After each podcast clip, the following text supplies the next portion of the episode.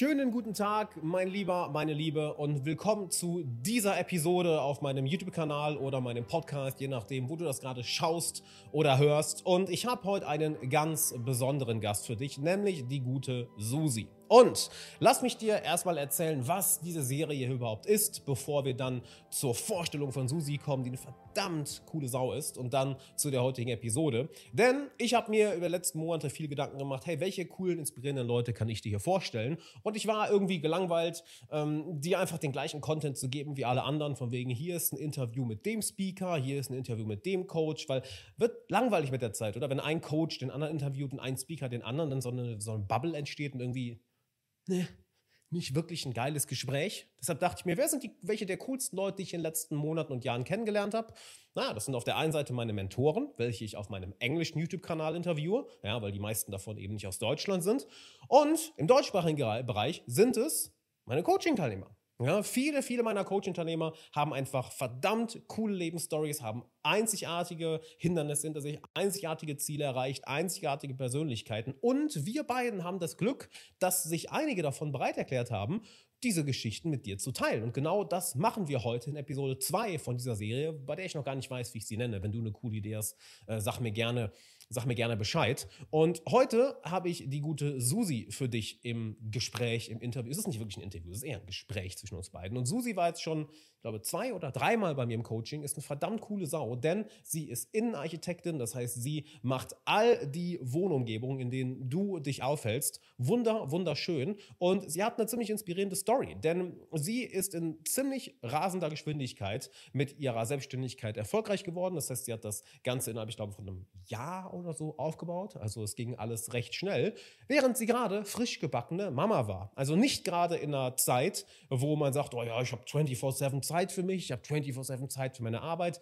Nein, in einer sehr turbulenten Phase. Denn die Frauen unter uns, die gerade zuschauen, äh, die selber mal schwanger waren, äh, wissen, wie das ist ich als Mann habe keine Ahnung, von daher werde ich da keinen Kommentar zu ablassen. Ich kann mir nur vorstellen, dass es krass das Leben fände. Ich sehe es bei einigen Freundinnen von mir. Eine meiner besten Freundinnen war letztes Jahr schwanger und äh, habe das alles mitbekommen. Von daher Hut ab. Susi, meine Liebe, dass du dann als frisch gebacken Mama das alles gemacht hast. Und sie ist selber schon seit Jahren im ganzen Thema Persönlichkeitsentwicklung, im Thema Meditation, Thema innere Arbeit. Und wir gehen einfach mal in all diese Themen rein. In Selbstständigkeit, in Selbstständigkeit mit Familie unter einen Hut bringen, gleichzeitig sich um die eigene Entwicklung kümmern, gleichzeitig sich nicht selbst aus den Augen verlieren, sondern eher durch diesen Prozess mehr zu sich finden. Da hat Susi einige richtig coole Sachen für dich, wie sie das gemacht hat. Genauso das Thema Meditation, innere Arbeit, glücklicher sein, sich nicht so stressen, sich nicht so einen Kopf machen über die Zukunft oder wie komme ich jetzt schneller an meine Ziele.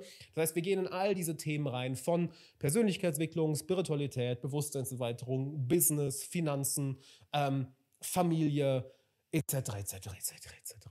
Heißt, mach dich gefasst auf ein verdammt cooles Gespräch. Und bevor ich jetzt das Intro noch weiter in die Länge ziehe und du dir denkst, Alex, halt die Fresse, lass das Gespräch anfangen, mein Gott. Ich gebe dir recht, deshalb halte ich jetzt die Klappe und ähm, lasse das Gespräch anfangen. Viel Spaß.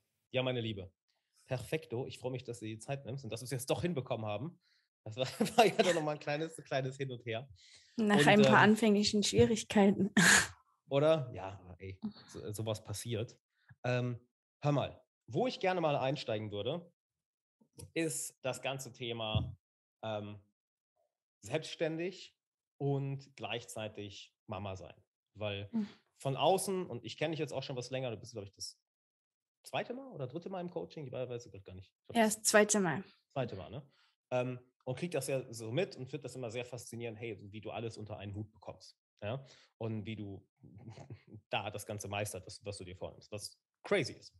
Ähm, und da würde ich einfach gerne mal fragen, wie machst du das, dass du sowohl deine geschäftlichen Ziele, dass du darauf hinarbeitest, dass du wirklich deine x Stunden am Tag arbeitest und dich, dich, äh, da vorankommst und gleichzeitig noch diesen Switch machst, hin wirklich in die, Entschuldigung, hin, hin in die Mama-Rolle, wo dann ja, ich sag, kann ich mir vorstellen, eine ganz andere Seite deiner Persönlichkeit gefragt ist. Was geht da in dir vor sich? Was ist da dein Denkprozess? Wie machst du das? Wie schaltest du, wie schaltest du da um? Mhm. Ich glaube, die Motivation kommt vor allem daher, dass ich eine gute Mama sein will und Mhm. vor allem ein Stück weit einfach für das Kind so präsent da sein möchte, dass ich mhm. nicht noch tausend Calls und Termine und Verpflichtungen im Hinterkopf habe, sondern in dem Moment einfach denke, okay, jetzt muss ich den Schalter umschalten, jetzt muss ich da sein und jetzt mhm. bin ich eben nicht im Business unterwegs oder habe eben diese Gedanken, sondern bin halt Mom und ich, das ist mein größter Ansporn, das in den Griff zu bekommen einfach oder da eben mhm. entsprechend präsent zu sein. Und das kann man nicht. Also man kann nicht präsent sein, wenn man diese Verpflichtungen, Termine, etc. halt so im Kopf hat, sondern du, ich möchte dann halt einfach für das Kind da sein. Und ähm, anfänglich hatte ich da Schwierigkeiten, habe dann mein Handy immer noch mitgehabt und bin halt noch ans Telefon gegangen und dann habe ich gemerkt, dass es so nicht geht und habe dann einfach auch mein Handy zu Hause gelassen, habe einfach mich auch so ein bisschen treiben lassen von mhm von der Zeit oder mit, von der Zeit mit dem Kind. Und umso mehr ich das gemacht habe, umso mehr habe ich gemerkt, wie krass erfüllend das ist und wie das auch mhm. mein inneres Kind anspricht und wie man sich auch in diesen Spielprozess und in diese kindlichen Gedanken so reinversetzen kann. Und dann mhm. ist es mhm. eigentlich eine Leichtigkeit, den Rest zu vergessen oder auszublenden. Vergessen ist vielleicht ein bisschen zu, zu weit hergeholt, aber, aber zumindest ähm, das so ein bisschen auszublenden, ja. Cool. Du hast gerade angesprochen, dass es, nicht, dass es nicht immer so war, dass du am Anfang auch, ich sag mal, äh, die Arbeit noch mitgenommen hast, hast das Handy dann noch mit. Ähm, und wir haben es ja auch schon mal an, angesprochen, dass ganz viele Selbstständige, gerade wenn es aus den Anfangstagen gewöhnt sind, halt, okay, du hasselst die ganze Zeit, wenn du nichts machst, geht auch nichts voran. Aber die Phase musst du irgendwann hinter dir lassen. Oder du hast keine andere Wahl, als hinter dir zu lassen, sonst rennst du irgendwann gegen die Wand. Ähm, was hast du gemacht oder wie ist das bei dir passiert, dass du irgendwann gemerkt hast, hey, ich kann jetzt nicht äh, Familie und Arbeit so mischen und ich kann es weder, ich kann es weder mir antun, noch meinem Kind antun, einfach die, noch meinen Kunden oder meinem Business antun, dass ich einfach immer am Arbeiten bin, immer gestresst bin, immer unruhig bin. Was ist da passiert, dass dieser Switch für dich zustande gekommen ist? Ich hatte da so einen krassen Schlüsselmoment. Ähm, ich kann mich gar nicht genau an die Situation erinnern, aber irgendwie saß ich auf einer Bank und jemand stand vor mir und hat so sein Handy vors Gesicht genommen und ich war halt so unten darunter und habe mhm. so nach oben geschaut und habe halt denjenigen und habe halt das Handy so gesehen und da dachte ich mir, wenn mein Kind im Kinderwagen sitzt oder schaukelt oder irgendwas, sieht er ja immer mhm. dieses Bild dass quasi derjenige vor ihm steht oder in dem, in dem Fall ich und hat dann das Handy so vor sich und man ist, hat dann ja sofort das Gefühl, die Aufmerksamkeit gehört einem nicht allein, sondern derjenige Voll. teilt die mit dem Handy oder ist gar nicht da. Und es war so ein herablassendes Gefühl für mich in dem Moment, als ja. ich mit ihm oder mit ihr kommuniziert hatte. Und dann dachte ich, das möchte ich meinem Kind nicht antun. Dass er das Gefühl hat, er sitzt auf einer Schaukel und sitzt im Kinderwagen oder wie auch immer und ich stehe mit dem Handy so davor. Und es war so ein Moment für mich. Das ist dein, dein Hund, oder? Ja, sorry. alles gut. Wenn der rumläuft, das stört nicht. Alles gut. Ich müsste ihm vielleicht mal so kleine Schüchen anziehen. Egal. Jedenfalls war das so ein richtig krasser Schlüsselmoment für mich, wo ich mhm. dachte, ja, das geht nicht, kann ich nicht bringen, mhm. weil ja, die Aufmerksamkeit muss dann eben in dem Fall, wenn man schon, sage ich mal, den Luxus hat, das Kind auch tagsüber mal abzugeben, die Verantwortung abzugeben, wo man ja dann die Zeit findet für sein Business, aber dann einfach diese Stunden am Nachmittag, die gehören halt dem Kind und nicht dem Handy oder den, den Kunden, Bauherren und so weiter, genau. Hm. Gab es da auch einen Schlüsselmoment, was, was das Business angeht, dass du gemerkt hast, boah, ich bin die ganze Zeit am Arbeiten, mir tut das, mir tut das nicht mehr gut ähm, oder ich muss was ändern. Gab es da auch so einen Schlüsselmoment? Mehrere. Also ich okay. hatte, ich glaube, das krasseste war, dass ich einen Hörsturz hatte und mehrere Wochen auf dem einen Ohr nichts, nichts gehört habe. Mm, und bin dann zum Ohrenarzt so naiv wie ich war und habe gesagt, kannst du mal spülen? Ich höre nichts. Und er hat gesagt, ich brauche da nichts spülen. Ähm, ich kann dir sagen, was das ist. Hörst du auch so ein Fiepen? Und ich gesagt, ja, klar, ja, dann bitte, bitte weniger arbeiten. Und dann ja, ich glaube, der Körper gibt einem irgendwann Signale, wo man, wenn man ein mhm. bisschen körperbewusst lebt und sich auch entsprechend, sage ich mal, einen Sinn dafür hat, sich damit da auch mal auf den Körper zu hören. Das sind oft Signale, die man so bekommt. Ich habe auch früher nächtelang durchgearbeitet, habe nächtelang da mir um die Ohren geschlagen, um voranzukommen, war der Meinung, ich bin super produktiv und genau in, um die und die Uhrzeit bin ich am ja. meisten produktiv. Klar wird man da nicht gestört, bekommt relativ wenig E-Mails, bekommt relativ wenige Anrufe in der Nacht, aber das war das Einzige, das habe ich dann so rausgefiltert, dass ja. dieser Störfaktor von außen nicht da ist. Sonst ist man da nicht produktiver. Und der nächste Tag Voll. ist ja dann noch schlimmer und keine Ahnung, das sind auch irgendwie, kommt man dann auf so ein Level, auf so ein anderes Level, wo du dich befindest und dir denkst so, nee, brauche ich nicht mehr, kein Bock mehr nachts zu arbeiten, wofür? Und ja. klar, wenn ich jetzt mal einen Pitch vorbereiten muss oder irgendwas machen muss, dann macht man das auch nachts mal gern, aber nicht mhm. mehr immer zu. Und aber irgendwie sind das dann immer so Stufen, die man gehen muss um zu merken, okay, bis hierhin nicht weiter oder ich brauche das nicht mehr zwingend oder es tut mir nicht gut. Und ich glaube, dieses Körperbewusstsein ist extrem wichtig. Voll. Oder dieses Gefühl dafür, ja. Ich, das wusste ich gar nicht, dass es bei dir auch so war. Ich habe ja auch Ende 2018 äh, bin ich mit einem Tinnitus aufgewacht mhm. und äh, dachte auch so, ja, ja, das, äh, ich gehe mal zum Ohrenarzt und halt auch, weil ja, haben Sie viel Stress? Ich so, nein. ich bin Stress. genau, ich bin Stress.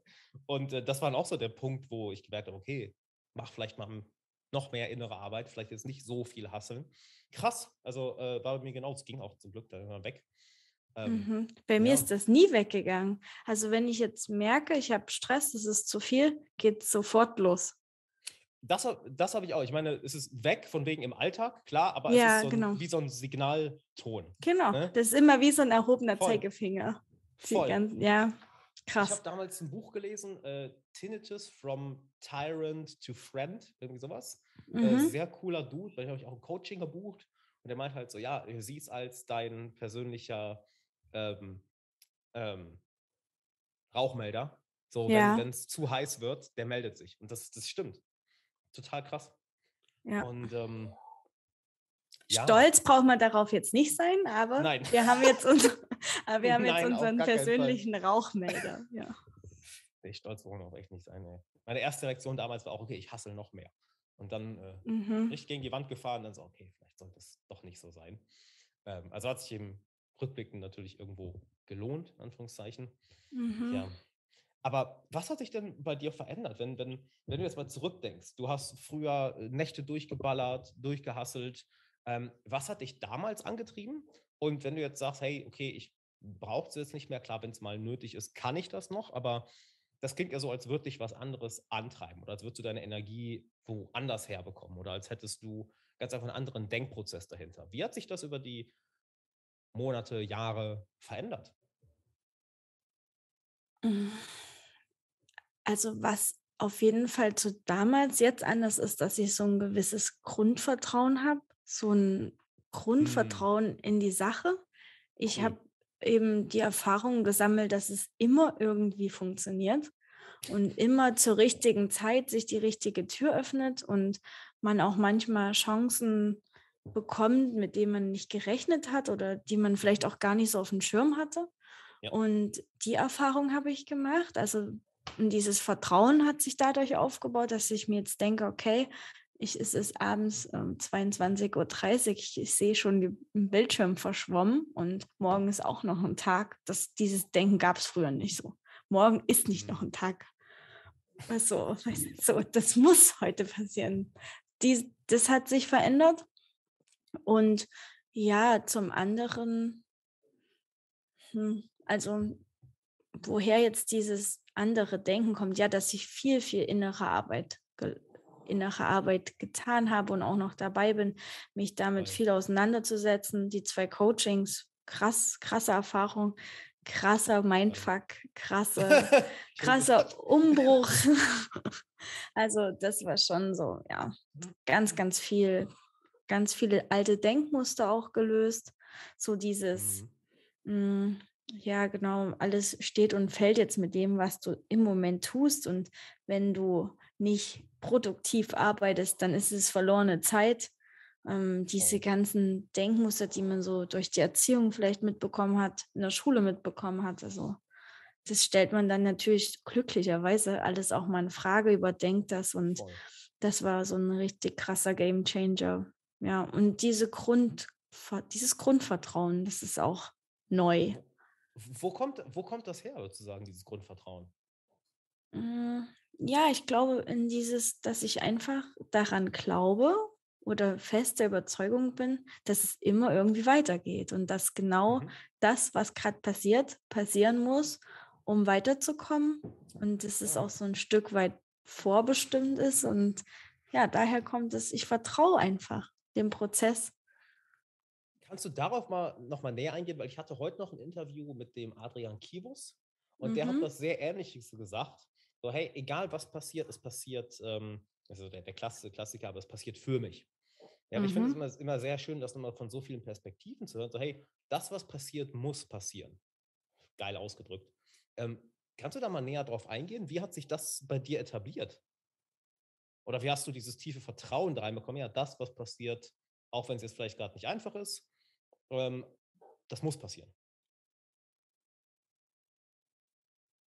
Mhm. Das ist zwar mega abgedroschen, aber dieser, Spruch, aber dieser Spruch mit diesem, wenn du Steine in den Weg gelegt kriegst, dann bau was Schönes draus. Mhm. Den habe ich irgendwie, weiß nicht, da habe ich mich mal länger damit beschäftigt oder habe darüber nachgedacht, weil ich bin auch der festen Überzeugung, dass genau was gerade passiert und wie es passiert, dass das passieren muss für mhm. mich, dass alles für mich in dem Moment passiert, auch wenn es noch so anstrengend und schwer und hart ist in manchen Momenten. Aber es hat mir immer zu jeder Zeit die Augen geöffnet. Und wenn man mal vor die mhm. Wand läuft, denkt man dann auch über Dinge anders oder hinterfragt die Sachen überhaupt erst einmal. Und das, dieses mhm. Grund, dadurch kommt dieses Grundvertrauen. Ich denke mir einfach, okay, die Herausforderung, die jetzt auf einmal da ist, ist nicht grundlos da. Die muss ich jetzt überwinden, um vielleicht einen anderen Blickwinkel auch auf viele Dinge zu bekommen. Und ja, und das ist aber sehr, sehr viel innere Arbeit gewesen und sehr, sehr viel ähm, am Mindset zu arbeiten. Genau. Also ich glaube, ja, mhm. ja.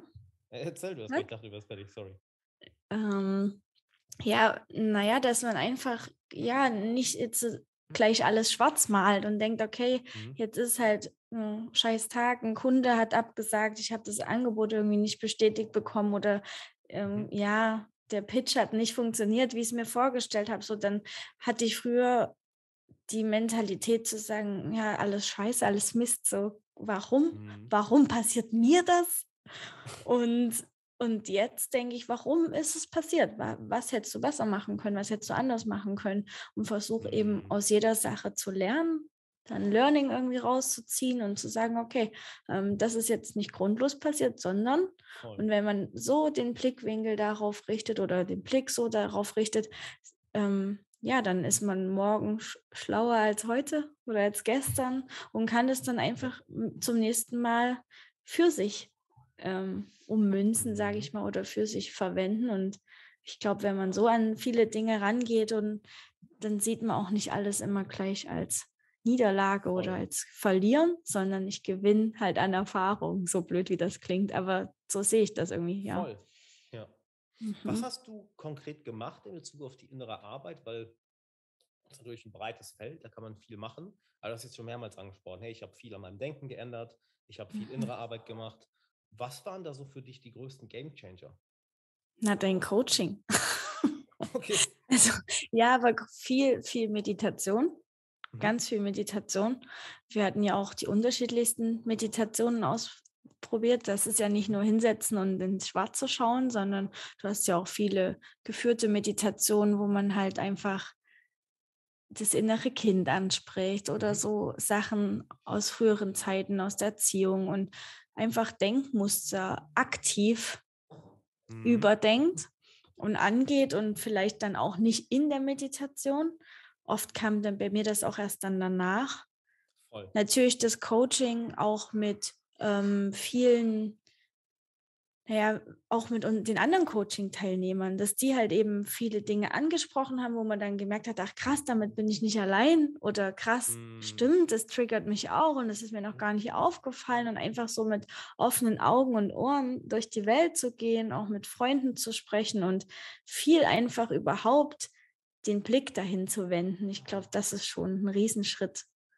Hm, Und was mir noch geholfen hat, schreiben, also Journal zu schreiben, viel, sage ich jetzt mal, dann kommt mit dem Schreiben auch ganz, ganz viel hoch, was man gar nicht so erwartet oder wo man im ersten Moment auch nicht drüber nachdenkt. Kannst du da ja. mal näher drauf eingehen? Weil ich glaube, das ist so ein Thema, also jeder hat natürlich, wahrscheinlich jeder, der jetzt zuhört oder zuschaut, hat schon mal ein Tagebuch geschrieben, Journal, Journaling gemacht. Aber ich gehe mal davon aus, du redest jetzt wahrscheinlich nicht einfach davon, sich jeden Morgen hinsetzen und sagen, hey, welche, für welche drei Sachen bin ich dankbar? Klar, das ist super cool, ist wertvoll. Ja. Aber weil du das gerade sagst, hey, da kamen Sachen hoch, da äh, kamen Sachen hoch, die, die, an die ich vorher gar nicht gedacht habe. Ähm, wie, wie journalst du oder was, was, Warum ist das, hat das bei dir so, so einen starken Effekt und wie hat es auch dein, dein Denken geformt? Mhm. Ja, ich sage mal, neben diesem alltäglichen mhm. Auswerten ähm, bin ich auch oft mit Fragestellungen in diesen Schreibprozess reingegangen. Also zum Beispiel in der Meditation haben wir mhm. oft, hast du uns ja auch oft Fragen gestellt oder vor Herausforderungen gestellt oder vor mhm. irgendwelche mhm. Themen.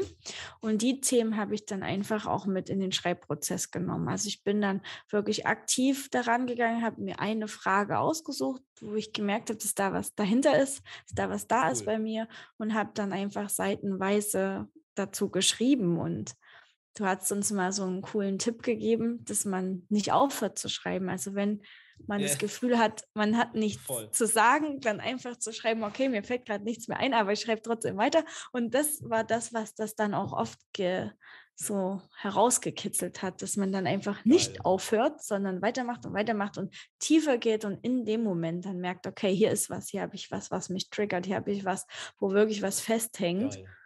Und was ich dir vorhin schon erzählt habe, ich hatte einen Schreibprozess, wo richtig Wut in mir hochgekommen ist. Und ich bin ein Mensch, der eigentlich mit dieser Emotion nicht aufgewachsen ist und auch sich selten damit konfrontiert und das auch okay. gar nicht so kennt. Und in dem Schreibprozess okay. bin ich unendlich wütend geworden und habe geschrieben, und ich habe dann wirklich eine A4-Seite, vielleicht zwei Sätze drauf gekriegt, weil ich so groß und so wütend geschrieben habe. Und danach habe ich mich gefühlt, als, keine Ahnung, hätte ich eine Stunde Kickboxen hinter mich gebracht und nur in diesem. Schreibprozess. Und das war echt krass. Krasse Erfahrung. Ja. Geil. Damn. Was würdest du denn, wenn jetzt ähm, hier jemand zuhört, selbstständig oder, oder zuschaut, selbstständig Unternehmer, vielleicht äh, auch Mama oder Papa ähm, und auch gar keine so eine Erfahrung mit diesem Schreibprozess hat. Ja, und das hört sich jetzt vielleicht ein bisschen, ähm, ähm, ein bisschen neu, ein bisschen fremd für sie an. Was würdest du denen raten, wie sie durchschreiben, durch, durch Journaling, eben so eine Blockade, sei es im Business oder eine Emotion oder ähm, äh, durcharbeiten oder eine Frage, auf der sie die ganze Zeit rumkauen, dadurch be beantworten. Was ist da so dein Prozess oder was hat für dich am besten funktioniert, was du, was du gerne mitgeben würdest? Also, ähm, wenn ich so an die Anfangszeit zurückdenke, war es mir komisch, weil ich mir dachte, ich schreibe jetzt meine Gedanken auf, die mhm. stehen da auf Papier, mhm.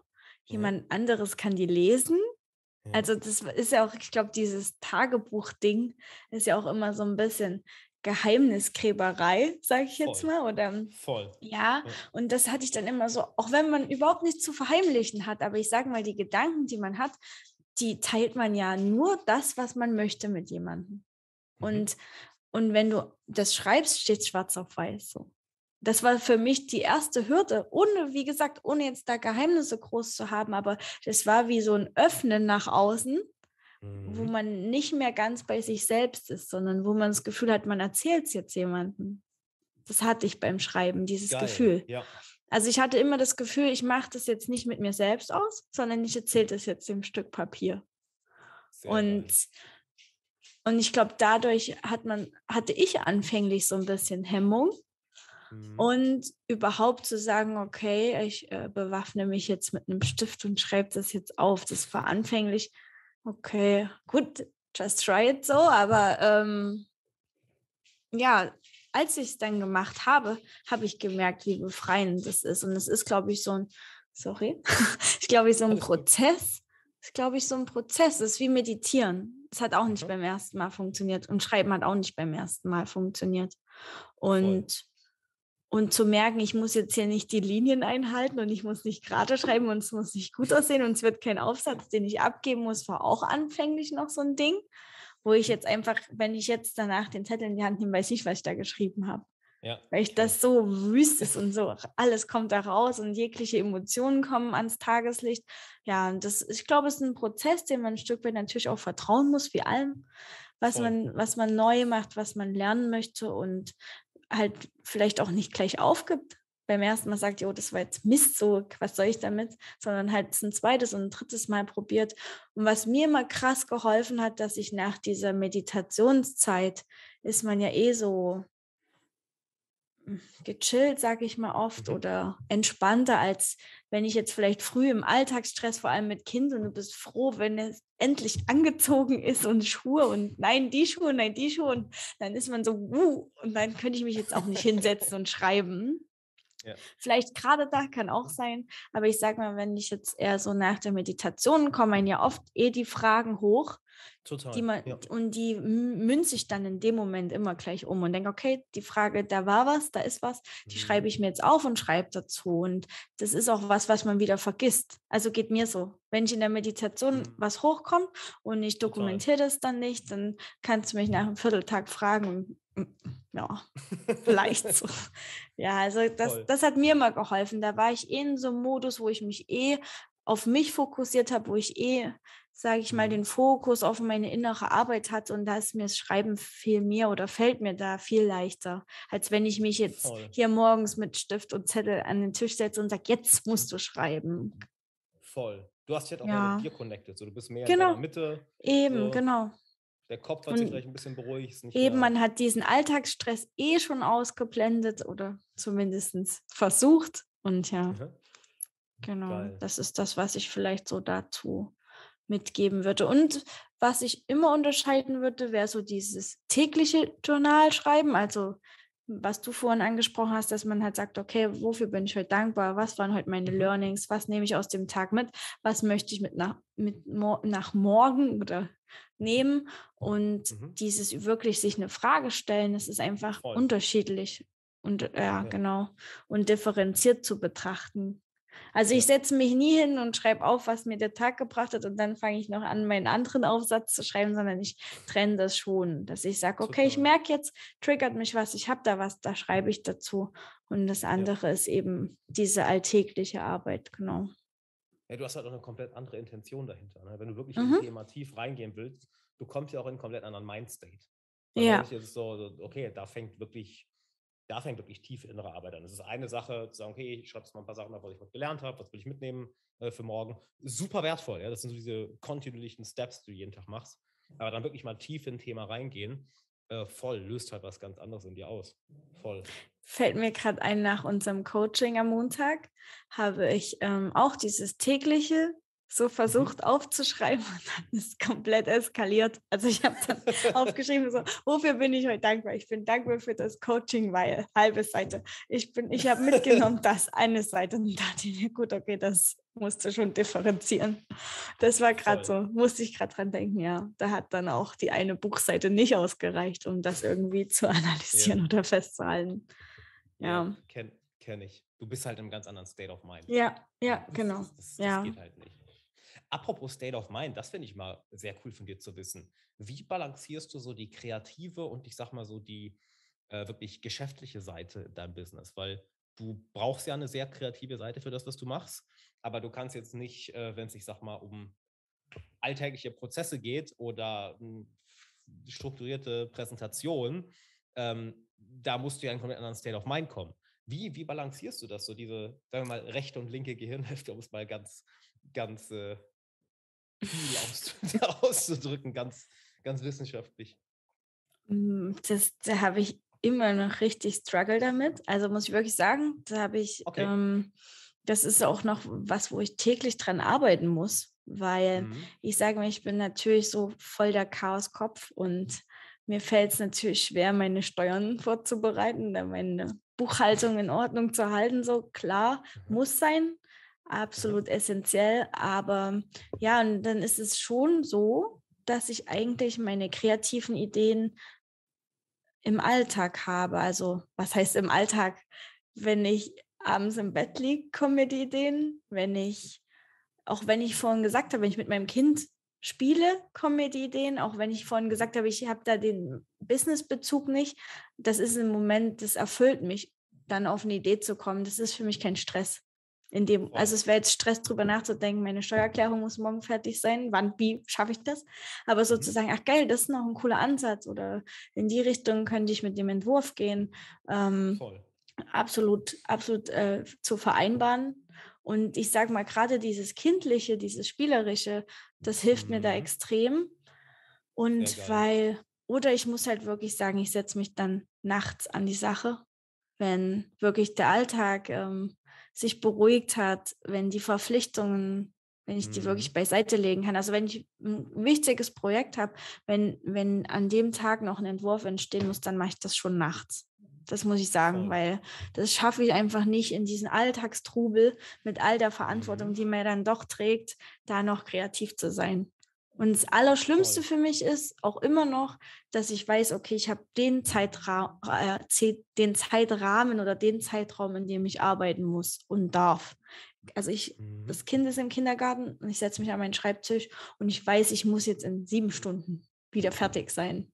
Und das mhm. schränkt meine Kreativität wirklich krass ein, dass ich mich mhm. so oft umstrukturieren musste, dass ich jetzt sage, okay, ich mache wirklich dieses mh, hm, strukturelle, dieses finanzielle, dieses Dinge klären, all das, ähm, was eben so rundherum passieren muss, diese Kommunikation mit Kunden, mit Lieferanten, all das, was quasi 9 to 5 geschehen muss, ja. versuche ich in der Zeit abzudecken und das Kreative passiert dann so nebenbei. Krass, okay. Mhm. Ja, sagen, doch. Hey, so, so, okay, die Sachen, die erledigt werden müssen, so, bam, das, das mache ich jetzt und dann kommt sozusagen die Kreativität. Hast du das Gefühl, genau. dann hast du auch so ein bisschen einen freieren Kopf dafür, dass du es vorher nicht machen kannst? Absolut, ja. Also das war ja. jetzt wirklich so der Struggle, den ich echt die letzten zwei Jahre hatte, wo ich mhm. mir gedacht habe, ähm, das ist auch das, warum ich mich so ein bisschen immer selbst fertig gemacht habe. Oder du musst jetzt, warum kannst du nicht, warum kannst du nicht? Aber ich kann nicht kreativ sein, wenn ich diesen Zeit. So ja, diese Schranken das so. Geht auch nicht. Ja. ja, und dann versucht man es trotzdem immer durchzuballern und trotzdem, das muss jetzt passieren. Und diesen Druck habe ich mhm. mir einfach genommen. Und seitdem bin ich irgendwie viel freier in, in dieser Gestaltungsarbeit wieder, ja. Genau. Finde ich mich übrigens sehr drin wieder, weil das auch so, ich bin auch ein ziemlicher Nachtmensch. Man wird mich wahrscheinlich als Nachteule bezeichnen. So ja, bei mir auch, Bett. absolut. Ja. später ins Bett, später, später, na gut, ich meine, hier ist jetzt ja auch schon, was haben wir? 11 Uhr ist bei mir. Ja. Okay. Ja. Also, so. Oh shit. Und, Aber ähm, willkommen im Leben mit Kindern, so, dann geht halt nicht mehr morgens ausschlafen. Ich habe halt früher voll. bis zwei, drei durchgearbeitet und habe dann halt auch bis neun geschlafen. Das geht jetzt voll. halt nicht mehr so. Aber auch die Erfahrung Voll. hat man oder muss man dann machen, ja. Voll. Da würde ich gleich, gleich gerne auch mal drauf eingehen, wie du, wie du das alles, alles äh, nennen wir es mal, balancierst, managst, unter einen Hut kriegst. Ähm, aber ich, ich finde mich sehr darin wieder so dieses, okay, ähm, ich, du musst selber herausfinden, wie, wann du am besten funktionierst, sozusagen. Mhm. Das ist so mhm. ein Ding, was ich auch bei ganz vielen Selbstständigen oder Unternehmern erwische äh, oder wo die sich selber bei ertappen dieses, ich habe mal irgendwo gelesen, ja, äh, Miracle Morning, ich muss um 4.30 Uhr wach werden und mhm. muss dann das machen und das machen und das machen und das machen und das machen. Weißt du, was ich meine? Ne? Mhm. Oder meine ja. Abendroutine muss genau so und so und so aussehen. Ja, genau. Und ich, ich muss morgens dann, mein Bett machen, um produktiv zu sein. Äh, genau, ja. und dann. Ja. und dann hat mir ein Business-Mentor von mir gesagt, so, oder habe ich ihn gefragt, ja, wie machst du das? Er sagt, ich stehe mal euch mal mit einem Kaffee und dann fange ich an zu arbeiten. Ich halt so, warte mal, das geht? Also, das ja, geht. das kann ich einfach machen, halt wirklich. Und das ist halt das Coole. Ähm, du, wenn du diese, ich, ich drücke, ich würde es mal mit der Kreativität ein bisschen da reinbringen, wenn du diese Kreativität so ein bisschen zulässt oder mehr und mehr zulässt, du findest halt raus, ähm, wie du am besten tickst. Ja, oder oder wie, wie, wie du tickst, wie du am besten funktionierst. Weil am Ende, das ist so meine Philosophie, ich würde ich auch mal gerne wissen, wie deine Philosophie da ist, äh, denke ich mal halt immer, hey, das, das, das Business sollte meinen Kunden und mir dienen und nicht irgendwie andersrum, dass sozusagen das Business so eine Entität wird und wir müssen uns alle darum versammeln und es anbeten, sondern es ist mhm. ja etwas, mhm. was, was allen, die daran beteiligt sind, Wert gibt und da rauszufinden, okay, was brauchen denn diejenigen, die damit da, dabei beteiligt sind, von Kunden bis hin zu Mitarbeitern, bis hin zu, zu äh, Unternehmer selbst. Ähm, und da auch sich selber zu hören, also sich selber kennenzulernen. Und wenn es dann nun mal ist, ja gut, dann bin ich halt abends kreativ. Das ist bei, bei mir genauso. Also äh, morgens kreativ sein, Katastrophe oder mhm. organisatorisches, strukturelles, klar, easy. Easy peasy. Ja, genau. Aber halt so dieses, hey, ich lasse mal die Gedanken schweifen.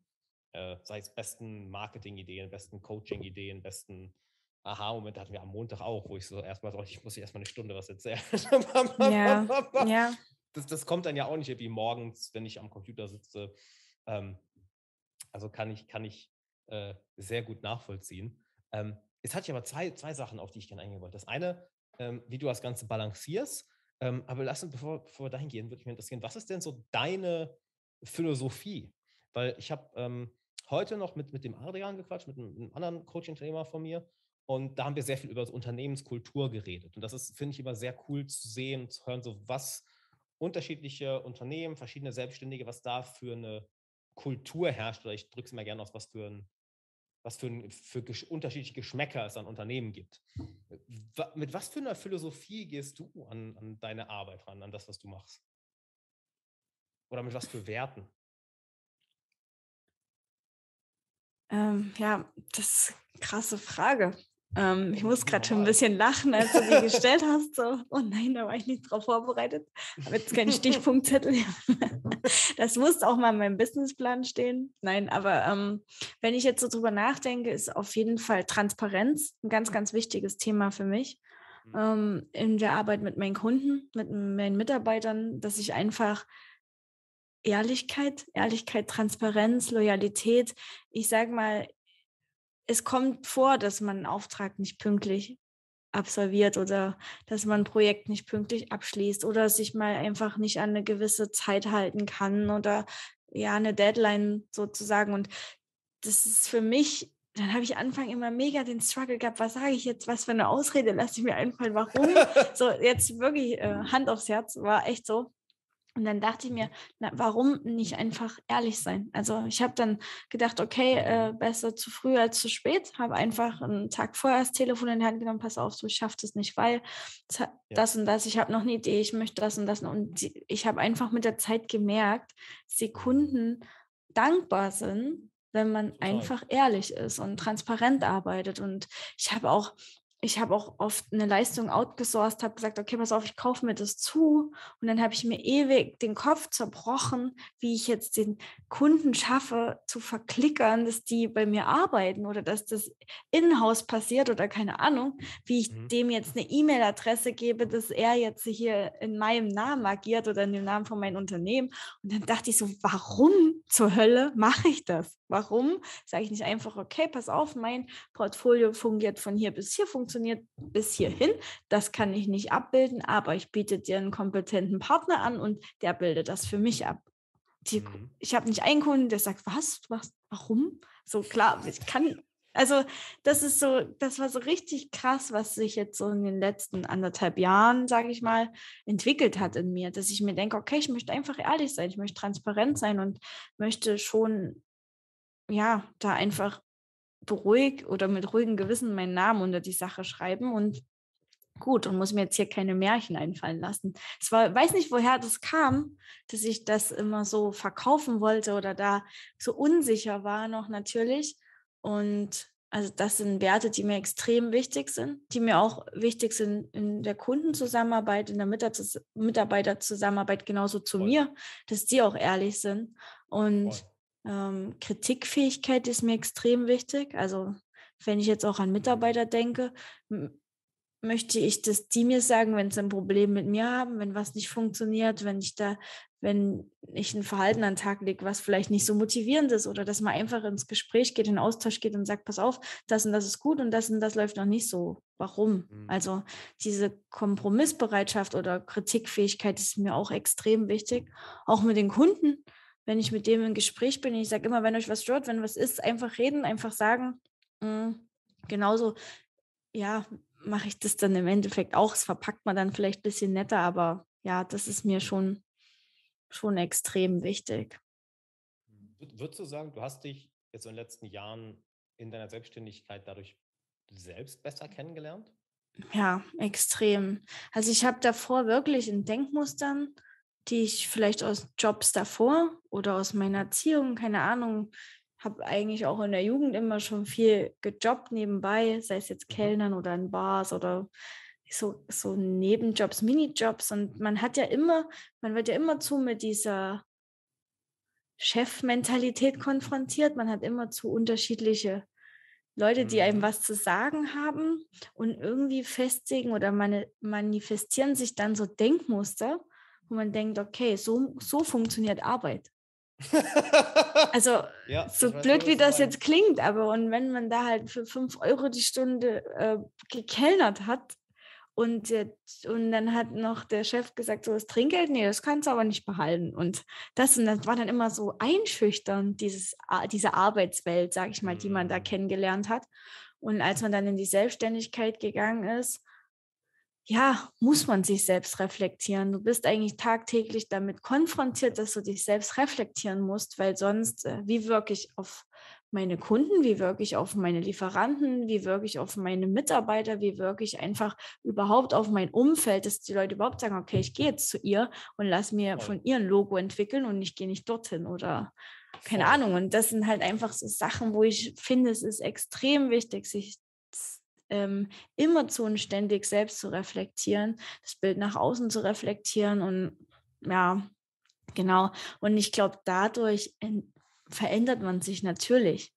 Voll. Und mein, sein Verhalten natürlich auch, weil man vieles hinterfragt und auch diese Angst und Furcht vor diesem Neuen, vor diesem, was kommt auf mich zu. Und das sind alles so Dinge, die man ja dann ablegt, peu à peu. Voll. Und genau, und einfach irgendwie so einen Weitblick auch entwickelt oder entwickeln Voll. sollte. Und, ja. Ich musste gerade sehr grinsen, das, das habe ich ruhig von, von noch nicht so aus so gehört. Aber jetzt, wo du das sagst, das, ist, das, das stimmt so sehr. Dieses, ja, ich habe früher die und die Muster mal erlebt und jetzt hm. muss ich das als Chefin oder Chef genauso machen und jetzt muss ich auch so, so äh, rüberkommen. Und dann ist man, hast du bei dem Moment so, warum? Ja, Es, genau. Es, es, ist nicht nur, dass es nicht nur, dass es nicht funktioniert. Es macht mir keinen Spaß, es macht einen anderen keinen Spaß, es bringt keine Ergebnisse. Ja. Dieses Wachwerden so, hä, was, was habe ich denn da gemacht? Weil äh, das sage ich auch immer so halt. Ich meine, du kannst ja tun lassen, was du willst. So, du mhm. entscheidest ja, was für, wie deine Arbeit aussehen soll, äh, mit was für Leuten du zusammenarbeiten möchtest, ähm, welchen Wert du äh, der, der Gesellschaft geben möchtest das, äh, das entscheidest ja alles du. Das ist das Coole. Ja. ja wenn du das genau. einmal realisierst, so, du merkst, warte mal, ich muss nicht diesem einen, warte mal, ich muss nicht diesem einen Muster folgen. Äh, ja. Ich kann es so machen wie ich. Und dann wird es ja wirklich einzigartig. Dann ist es ja etwas, wo du sagen, hey, ich, ich gehe zu Susi, weil sie Susi ist und nicht irgendwie, ich gehe dahin, weil, keine Ahnung. Äh, Schönes Schild an der Tür hängt. Ja, ja. schönes Schild an der Tür hängt. Voll. Dann lass uns doch mal auf das, auf das andere Thema noch rein, was ich noch ansprechen wollte. Und zwar ähm, Mama sein und gleichzeitig ein Geschäft führen. Ähm, wie zur Hölle kriegst du das hin? Vor allem, du kümmerst dich auch noch um deine persönliche Entwicklung. Du äh, bist viel beschäftigt mit deiner Arbeit. Ähm, du hast auch noch einen Hund. auch was. was für ein. wie, wie, wie zur Hölle machst du das? Das alles unter einen Hut zu kriegen? Hm. Also ich ganz, ganz grundsätzlich gibt es einen Motor in mir, Gedanken in mir, die mich antreiben, früh aufzustehen, das zu machen, das anzugehen. Mhm. Und irgendwie gibt es keine Frage mehr. Also ich habe in mir, da bin ich auch sehr dankbar dafür, mhm. nicht die Frage, warum, die habe ich mit der Gründung von dem Unternehmen eigentlich abgehakt, so warum ich das machen will. Das weiß ich. Okay. Und ich muss jetzt. Also nicht ich muss, ich, das passiert einfach, dass ich mache. Ähm, aber es ist jeden Tag schon eine richtige Herausforderung, dieses Jonglieren an sich. Und mhm. ich hatte so ein, auch da so einen Schlüsselmoment. mhm. dass ich immer diesen Konflikt hatte, in mir zu sagen, okay, ähm, ich möchte, eigentlich möchte ich äh, zehn Stunden für mein Unternehmen da sein, durchhasseln, alles geben, Vollgas und ähm, ja, alles aus mir rausholen. Und dann möchte ich aber auch zehn Stunden mit meinem Kind verbringen. Und so Mama sein, liebevoll, äh, die entspannteste Person der Welt und in mir ruhend und und das sind so Sachen, geht natürlich nicht, klar, keine Frage, weil dann wären nur noch vier Stunden vom Tag übrig und mein Kind möchte mich, glaube ich, auch nicht zehn Stunden sehen. Aber nicht die schon wieder. Aber ähm, so grundsätzlich hatte ich so einen Moment. Ich glaube, da habe ich auch einen anderen Podcast gehört. Und da mhm. hat sie, sie war auch Mutter und da hat sie gesagt, weißt du, ähm, ein Kind muss eigentlich erfahren im Leben, dass von nichts, äh, dass von nichts tun nichts kommt. So. Also ein Kind, ich sage mal, ich bin ja in jedem Moment eine Vorbildfunktion und ich kann mein Kind dreimal schimpfen, ich kann ihm dreimal was erzählen. Das wird sich nie so annehmen wie das, was ich ihm vorlebe.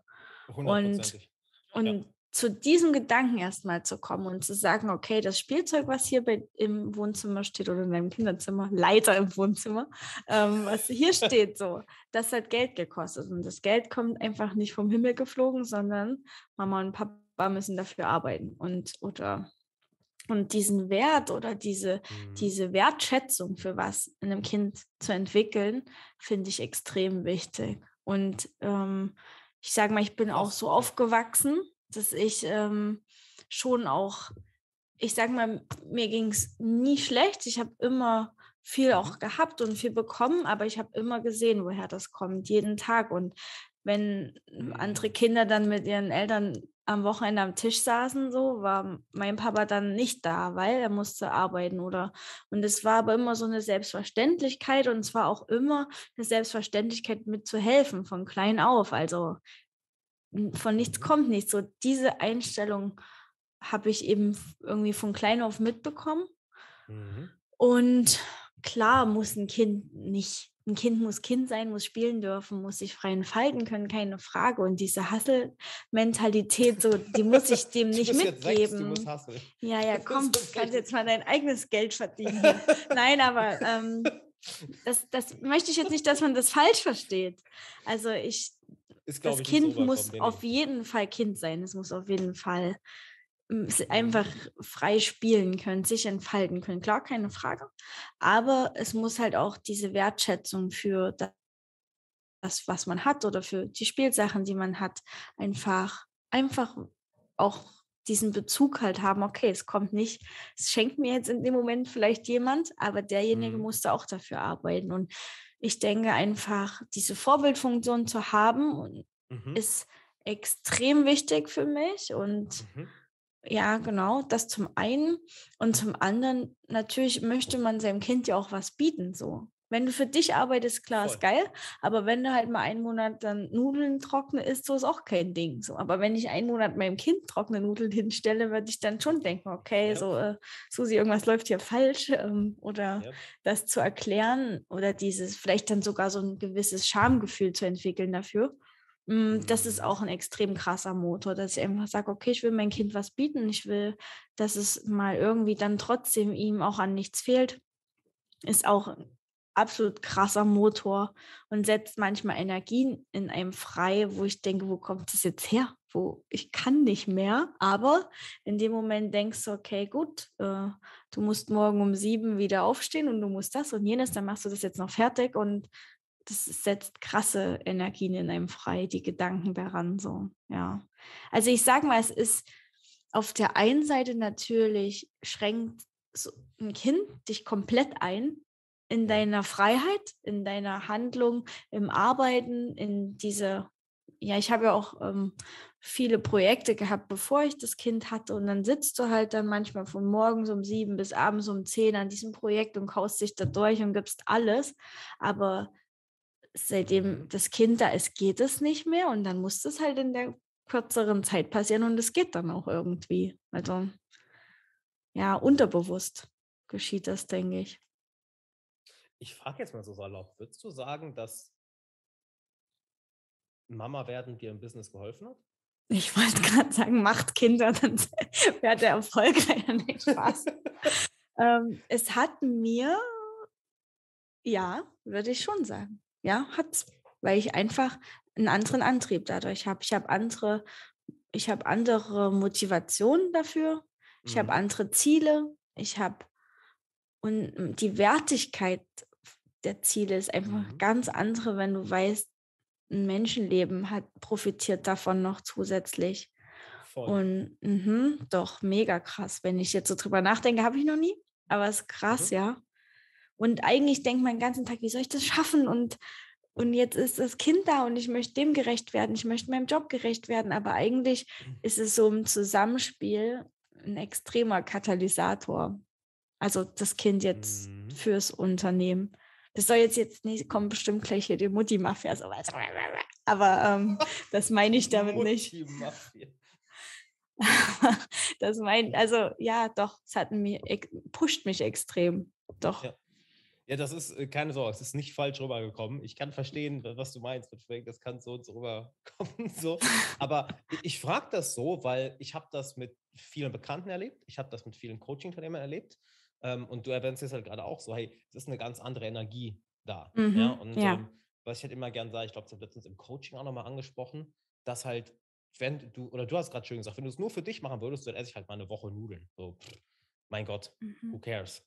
Aber wenn jemand im Spiel ist, den ich liebe, ja. der, mir für mich unendlich wertvoll ist, dann so, no, no, no, no, not gonna happen. So, wir gehen, wenn, wenn Menschen im Spiel sind, besonders die eigenen Kinder, äh, Menschen, die, die, oder Familie generell oder vielleicht auch enge Freunde, ähm, die, ähm, oder Mitarbeiter, ähm, die uns, die einen sehr wichtigen Platz im Herzen haben. Sehr, sehr wichtigen Platz im Herzen haben. Ähm, wir gehen tausendmal weiter, als wenn es sich nur um uns drehen würde. Ja, das stimmt. Und deshalb habe ich gestern so gefragt, es klang so, so, weil dieses Muster, diese Geschichte habe ich jetzt schon so oft gehört, dass dann auch die Motivation sich ändert. Mhm. Oder der mhm. Antrieb sich ändert. Du hast ja gerade gesagt, wie würdest du sagen, war deine Motivation oder dein innerer Antrieb vorher und wie ist er, ist, ist, ist er jetzt? Kannst du das irgendwie beschreiben, wie sich das verändert hat? Klar, offensichtlich, ne? das, das, das Kind, aber wie würdest du das vom Gefühl her beschreiben oder auch von deinem Gedankenprozess her? Hm, naja, der, die Gedanken an sich sind halt extrem gereift. Also, weil man einfach andere ich glaube, die Verantwortung an sich ist schon das Ding. Mhm. Wie gesagt, man oh. hat halt so die Verantwortung nur für sich, in Anführungsstrichen. Ist ja auch schon eine große Herausforderung. Aber ähm, dann hat man die Verantwortung eben noch für ein zweites Menschenleben so oder für jemanden, mhm. den man extrem liebt. Ich sage mal, dieses, dieser Begriff Liebe ist natürlich dann auch nochmal eine ganz andere Bedeutung, wenn ein mhm. Kind, kind zur Welt kommt oder ja, und ja, diese Motivation davor. Also ich muss sagen, ich hatte noch nie ein Motivationsproblem. Also ich habe nie, mhm. ich habe immer diesen Motor in mir, ich habe immer mehr zu viel als zu wenig und ja, also ja, also immer, immer, keine Ahnung, wie soll ich denn das nur sagen? Es war, ich habe nie den Moment gehabt, wo ich gesagt habe, ich habe keinen Bock aufzustehen, ich habe keinen Bock zu arbeiten, ich habe keinen Bock, klar hat man das, dass man mal durchhängt, aber so grundsätzlich hat es mir nie an Motivation gefehlt. Und davor war es schon ein Stück weit, dass man halt gesagt hat, ich bin jetzt motiviert, weil ich für mich weiterkommen will, ich will auf eine neue Stufe, ein neues Level, ich will mir das und das vielleicht sogar auch leisten können oder unabhängiger sein. Dann arbeitet man ja schon für sich so aus verschiedenen Mustern oder verschiedenen Zielen, die man für sich steckt. Und jetzt hat man halt die Ziele für, für eine Familie noch zusätzlich. Und das ist dann nochmal.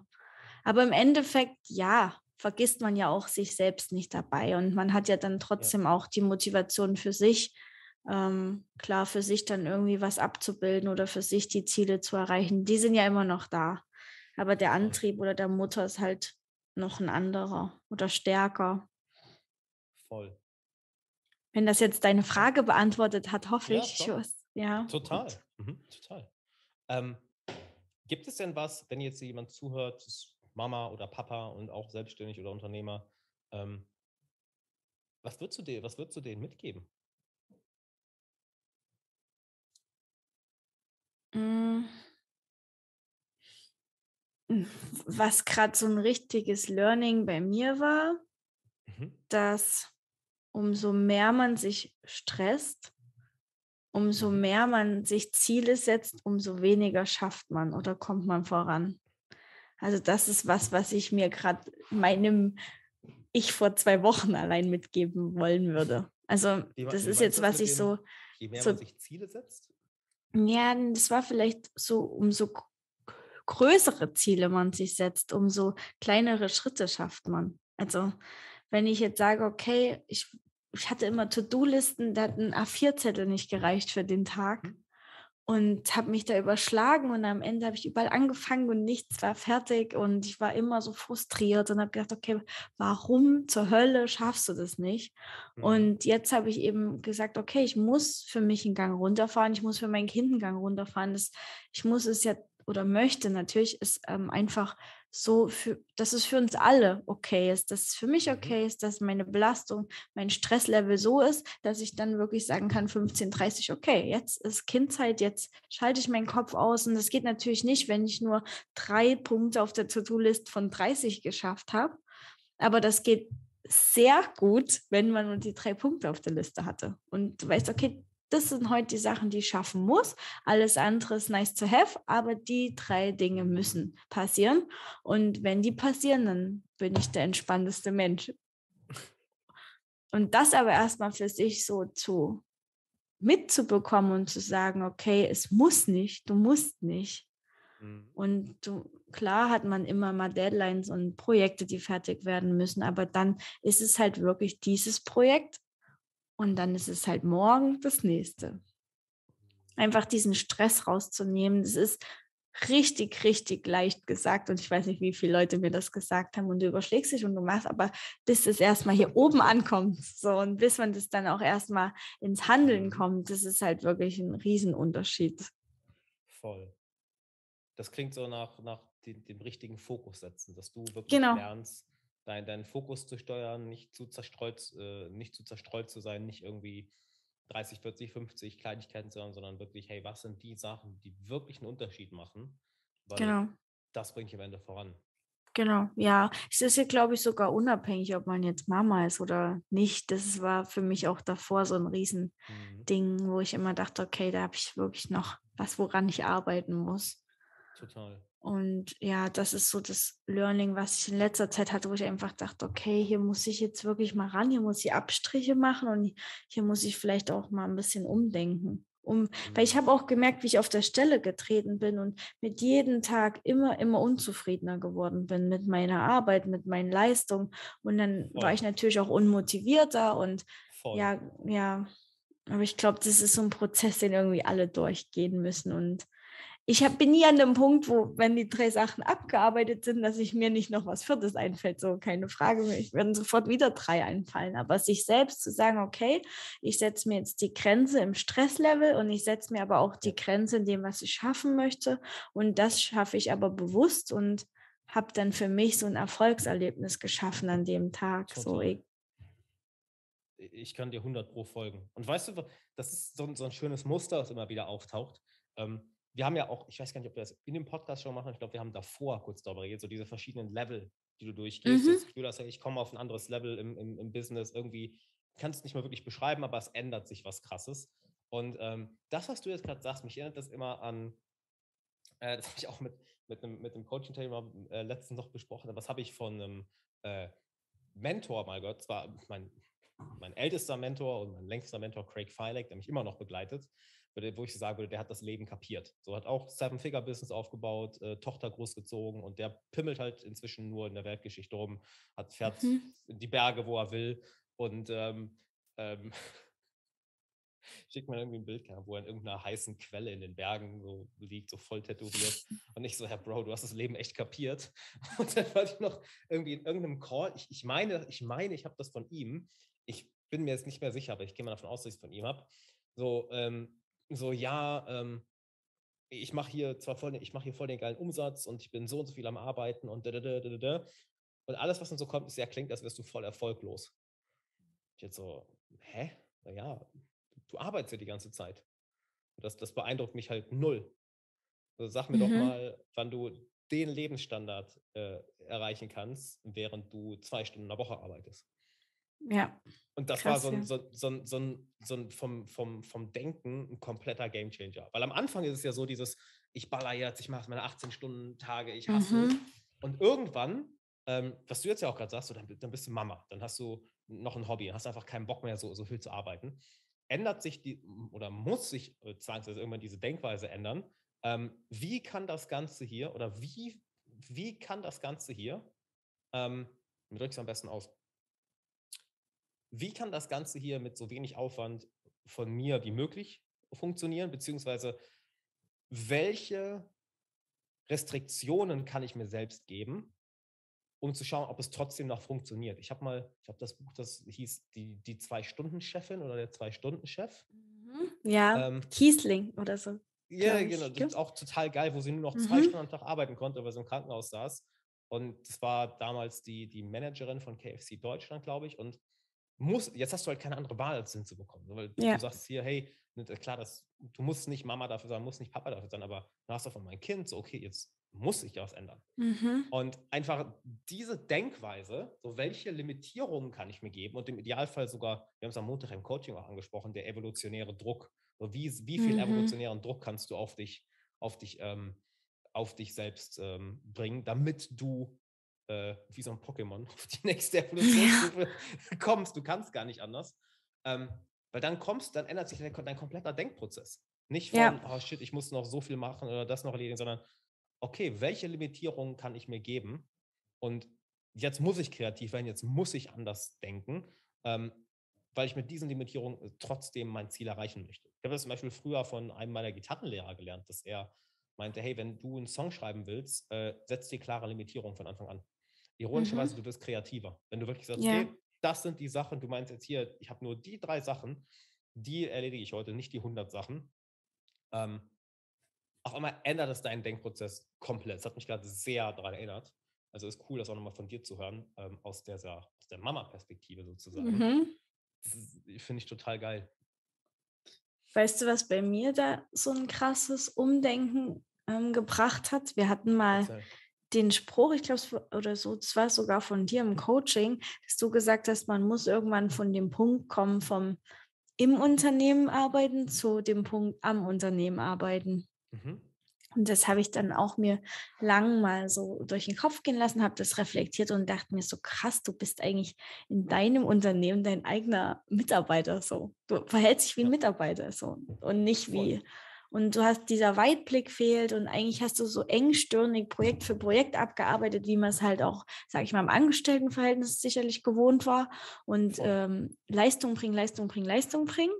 Und dann kam aber dieser Triggerpoint dazu, dass du sagst, okay, wenn ich die Leistung nicht bringe, kommt aber kein Geld. So, als ich im Angestelltenverhältnis war, wenn du mal einen Tag halt einen schlechten Tag hattest, so, jo, das Geld kam trotzdem. Aber wenn du du hast dann quasi noch zusätzlich dieses Problem oder diese, diesen mhm. Druck. Wenn du nicht ablieferst, dann kommt keine Kohle rein. Und das war so, du arbeitest wie eine, wie eine Angestellte oder wie eine Mitarbeiterin und hast aber noch diesen Unternehmerdruck, ja, trotz alledem, egal ob, es jetzt, ob du jetzt Einzelunternehmen hast, aber trotzdem Voll. war das so krass. Und dann habe ich gedacht, du machst dir so einen Druck, es ja. kann gar nichts werden. So. Ja. Und wenn du dann sagst, okay, wo ist eigentlich, wo sind meine Ziele? Wo sind meine Ziele Ende diesen Jahres? Wo sind meine Ziele in fünf Jahren? Wo sind meine Ziele in zehn Jahren? Und ich glaube, wenn du dann so anfängst, überhaupt so zu denken, dann wird auch diese Moral oder diese, diese Arbeitshaltung einfach eine andere. Ja, das war für mich so ein krasses Umdenken. Muss ja auch irgendwann ja. passieren. Also ja. da ja. aus meiner Erfahrung ist das der Knackpunkt, das habe ich bei vielen Coaching-Teilnehmern erlebt, ob sie diesen Sprung schaffen oder nicht. Und das ist auch mhm. meine Erfahrung, es ist ja im Endeffekt ein mentaler Sprung. Absolut, also, absolut. Also es kann ja über Nacht passieren. Ja. Und ähm, ich und es geht aber auch nicht ohne. Also Du kannst nicht sagen, okay, ich habe heute mein Unternehmen gegründet und morgen arbeite ich am Unternehmen. So, ja, Glückwunsch. Aber da hast du keine Projekte, du hast keine Akquise betrieben, du hast eigentlich nichts auf dem Tisch, was du abarbeiten kannst. Da kannst du dir noch wie weit deine Ziele setzen oder wie definiert. Ja. Ähm, du musst diesen, dieses, diese Lücke oder diesen, diese, diesen anfänglichen Prozess, den musst du durchleben, um weiterdenken zu können. Also klar. Voll. Voll. Ja, das ist krass. Und egal mit wem man spricht, so, das haben alle durch oder sind gerade dabei. Und ja, ich glaube, die, das Geheimnis ist dann auch kein belehren zu wollen oder diese, diese, diese Schwierigkeit dabei. Nee, das Geht kommt einfach von allein, dann dieser Moment. Man muss einfach, wie gesagt, dem Weg und dem Prozess vertrauen.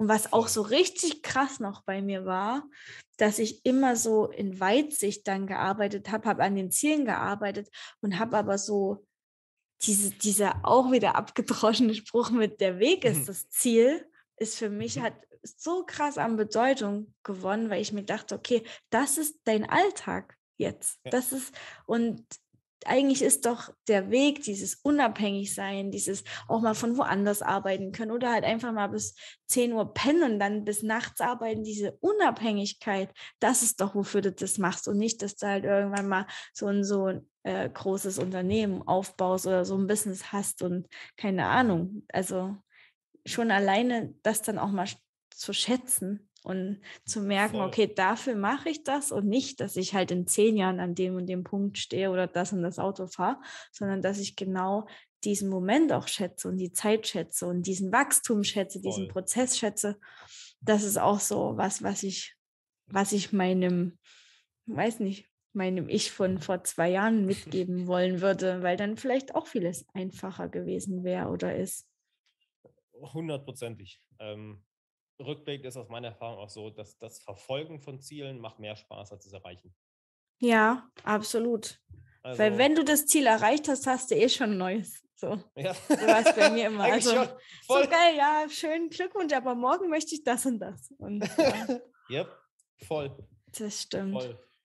Und was, was da auch noch ein, ein Riesengedanke ist, ist halt dieses, das geht so ein bisschen einher mit den Mustern, die du von früheren Chefs mitgenommen hast oder die du früher erlebt hast, was ja dann häufig schlechte Muster waren. Ähm, mhm. Also in meinem Fall war es häufig so, ich hatte einen richtig tollen Chef, weil ich Zivildienst gemacht habe.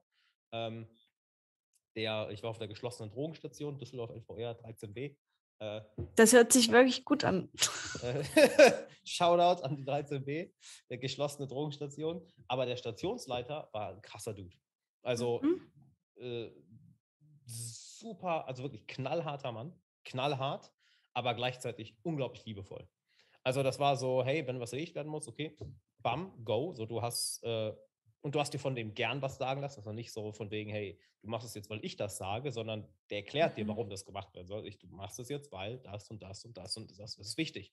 Ja. Aber wenn du ein Problem hast, so dass dir nicht gut ging, so, der hat alles stehen und liegen gelassen, geht mit dir ins Zimmer, macht das, macht die Tür zu, sagt, ey, stört uns mal nicht und sitzt dann mit dir eine Viertelstunde da und hört sich das an. So, und, mhm. okay, Thema erledigt, so, okay, geil, und boom, zurück an die Arbeit. Äh, krasser Dude. Ähm, aber worauf ich eigentlich, eigentlich äh, noch hinaus will, ist halt dieses so, du kannst, es ist ja schwer, oder ich finde es immer sehr limitierend und uninspirierend, ist, glaube ich, das schönere Wort, so nur diese Umsatzziele zu haben oder zu sagen, so, hey, ich will hier das und das Business aufbauen weil das ist für mich nicht, nicht die Essenz von Erfolg. Es ist halt, wie mhm. geht es mhm. den Leuten, die, die, da, die damit in Kontakt kommen? So, wie, wie gehen die Leute gerne zur Arbeit? Ist da, ist da äh, ein angenehmes Klima? Wie fühlen sich die Kunden? Wie werden mit den Kunden umgegangen? Wie fühlst du dich, um dahin zu gehen? Ähm, läuft es flüssig? Läuft, läuft es, ähm, dass nicht jeder jetzt 24-7 hasseln muss und alle gestresst sind, sondern ist es, ein, ist es eine Sache, wo die Leute dankbar sind, da sein zu können? Ich muss da über äh, an einen Freund von mir denken, habe ich letztens irgendwann schon mal erwähnt. Äh, die sind im Bereich Amazon FBA unterwegs. Ich weiß auch nicht, warum ich so viele Leute aus dem Amazon FBA-Bereich kennengelernt habe. hat sich Ziehst die magisch an. Ja, ohne Scheiß, ist wirklich so. So viele Leute schon im Coaching gehabt und einfach auch alte Bekannte oder Freunde und auch ein, zwei Mentoren. Okay, krass. Ähm, aber die machen äh, über eine Million Umsatz im Monat und haben halt ihre 50, 60 Mitarbeiter. Und es ist halt voll das entspannte Klima. Also jeder arbeitet remote, jeder arbeitet, wann er will, wo er will. Ähm, sind auch super viele äh, ähm, also, also, Altersunterschiede ganz krass. So manche mal arbeiten da mal nebenbei, 20-Stunden-Woche oder so. Und es ist halt nicht irgendwie so dieses Kommen, wir müssen jetzt alle durchballern, bam, bam, bam, sondern es ist eine geile Atmosphäre. Und mhm. auch er ist jetzt nicht irgendwie so, boah, ich arbeite 20 Stunden am Tag, sondern so, ja, geht ins Gym, geht feiern. Und das finde ich ist ein, ein krasser ähm, ein krasser Meilenstein. Es geht nicht mhm. so, hey, guck mal, wie viel Umsatz wir machen oder guck mal, wie groß wir sind, sondern so, hey, wie ist denn die Lebensqualität von all den Leuten, die damit ähm, in Kontakt kommen? Wird ja. das Leben von den Leuten, die mit dir und deinem Unternehmen in Kontakt kommen, wird es besser oder schlechter? Sowohl die Kunden mhm. als auch die Mitarbeiter, als auch dein Selbst. So dieses, dient das Unternehmen euch allen oder seid ihr alle Sklaven davon? Ja, ja. Voll. Mega, mega krasses Thema. Ähm, ich sag mal so, die, überhaupt dieses New Work und auch jetzt so durch die ganzen Umstände der letzten ähm, Jahre ist es ja auch so, dass es jetzt irgendwie auf einmal geht. Ja, ja. nicht das C-Wort. Ähm, ja, ja, genau. Aber ich sag mal, wir sind ja jetzt an einem Punkt, der Remote-Arbeit oder auch überhaupt Homeoffice, das war ja vor zwei, drei, vier Jahren, äh, zwei vielleicht nicht, aber drei, vier Jahren schon noch in vielen Unternehmerköpfen undenkbar. Dann muss es jetzt, musste jetzt gehen, weil sonst haben die Mitarbeiter gar nicht für dich gearbeitet und, und schon passiert so ein Umdenken, zwar ein gezwungenes Umdenken, aber wenigstens, sag ich mal, ist es ja ein Stück weit passiert.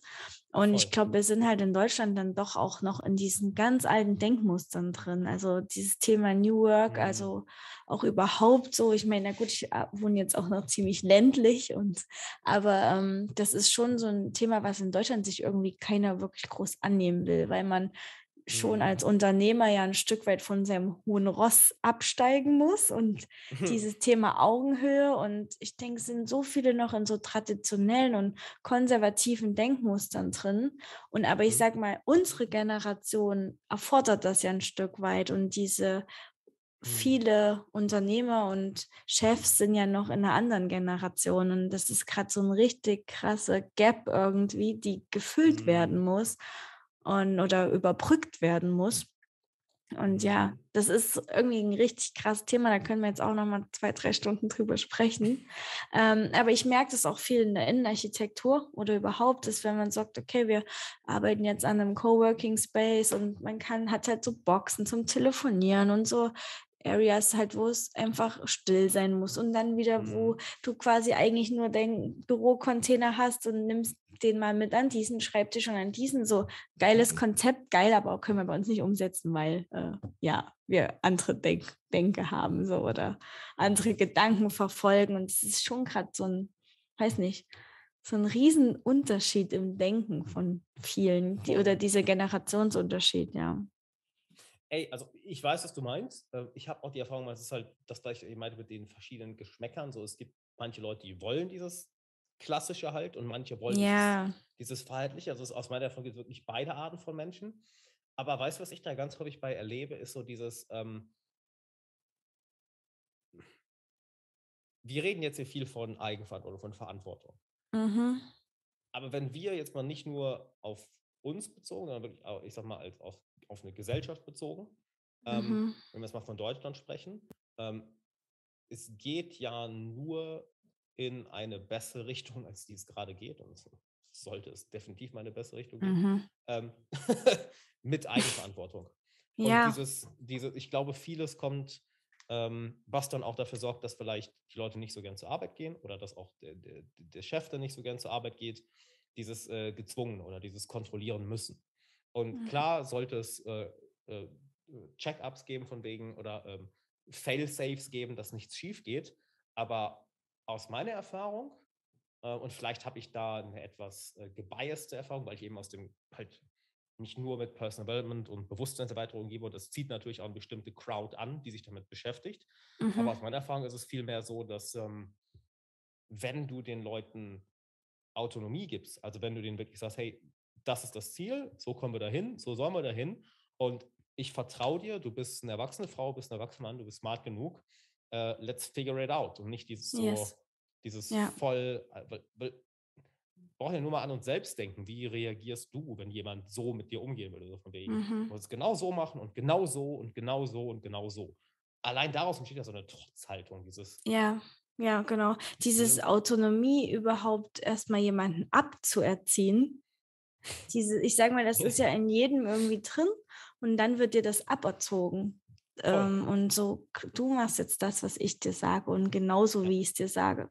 Und dieses Thema nicht auf Augenhöhe zu fungieren und Ja, ja, ich bin der Chef und dann kommt erstmal lang nichts. Äh, Das ist einfach überhaupt nicht mehr zeitgemäß und so, ja, also keine Frage. Ist echt, ähm, ja, das ist ein Umdenken auf jeden Fall. Mehr als, mehr als notwendig. Meine Liebe. Aber da ist Hammer. dieses Buch mit dem, was du gesagt hast, sorry, dass ich nochmal unterbreche, Ja, aber bitte, bitte. dieses, ähm, die Zwei-Stunden-Chefin, war das zwei Stunden? Ja, die Mit, zwei- von KFC, ja, genau, Ja. genau, das habe ich auch KFC. Genau, das KFC-Buch. Nein, aber du weißt, was ich meine, was wir Mhm. vorhin besprochen hatten. Und das Buch hat mir dazu auch krass die Augen geöffnet. Genau, sie hat, die, hat- sie hat eben auch gemeint, dass in der Zeit, wo sie dann die Autonomie an die Mitarbeiter abgegeben hat und gesagt hat, okay, ähm, es liegt jetzt in eurer Hand, ich kann nicht, dann Mhm. sind die so produktiv gewesen wie noch nie. Ja. Und ähm, ja, mhm.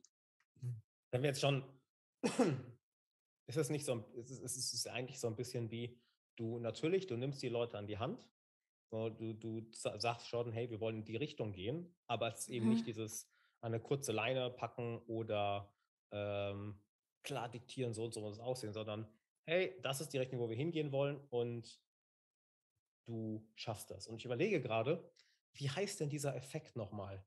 Es gibt nämlich einen Effekt, ähm, der besagt, dass ähm, das, was ein, eine Autoritätsperson in einem Menschen sieht, das wird dieser Mensch auch ausleben.